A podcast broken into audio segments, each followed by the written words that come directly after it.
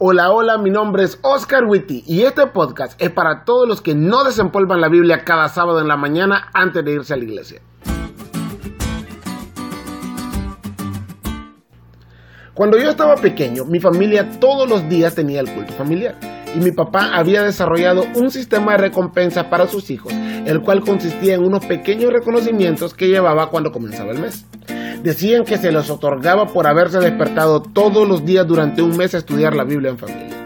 Me encantaría decirte que yo me lo ganaba todos los meses, pero como soy un pecador, al menos un par de veces al mes me quedaba dormido. Y pues, para hacerte corto el cuento, jamás me gané ninguno de esos reconocimientos. Pero sí aprendí algo. La Biblia es un libro cuyo poder reside en leerla y aplicarla. Y también aprendí que toda la vida iba a batallar para despertarme.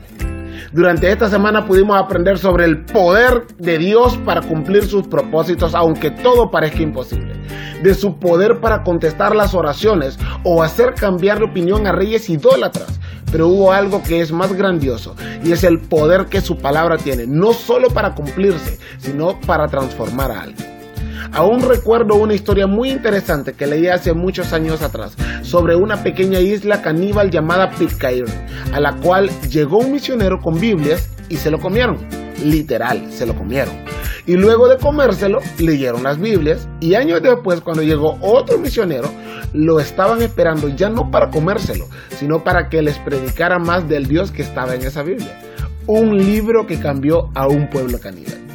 También recuerdo la historia de un hombre al que apresaron por defender su fe y estaba con otro preso que no creía en Dios. Mientras el preso cristiano dormía, el preso incrédulo cogió una de las páginas de la Biblia del cristiano y se la fumó. El cristiano al despertarse se dio cuenta y le reclamó, pero el preso incrédulo le dijo, solo somos nosotros dos aquí.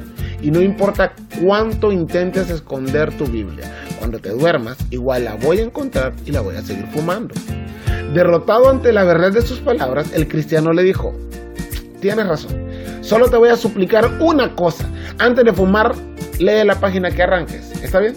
Obvio hubo renuencia, pero al ser lo único que este hombre le pidió, el incrédulo aceptó. Comenzó a fumar con la primera página del libro de Mateo, por sugerencia del cristiano, claro está, y no llegó a terminar el libro completo cuando estaba pidiendo ser bautizado. Un libro que cambió a un delincuente. En la vida de Esdras también se vio el poder que la Biblia tiene. La señora White dice, a medida que comunicaba a otros las verdades que aprendía, aumentaba su propia capacidad para el trabajo.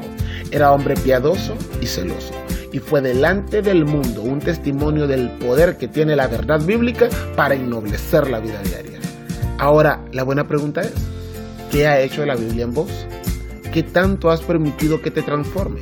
¿Qué tanto de su poder has absorbido.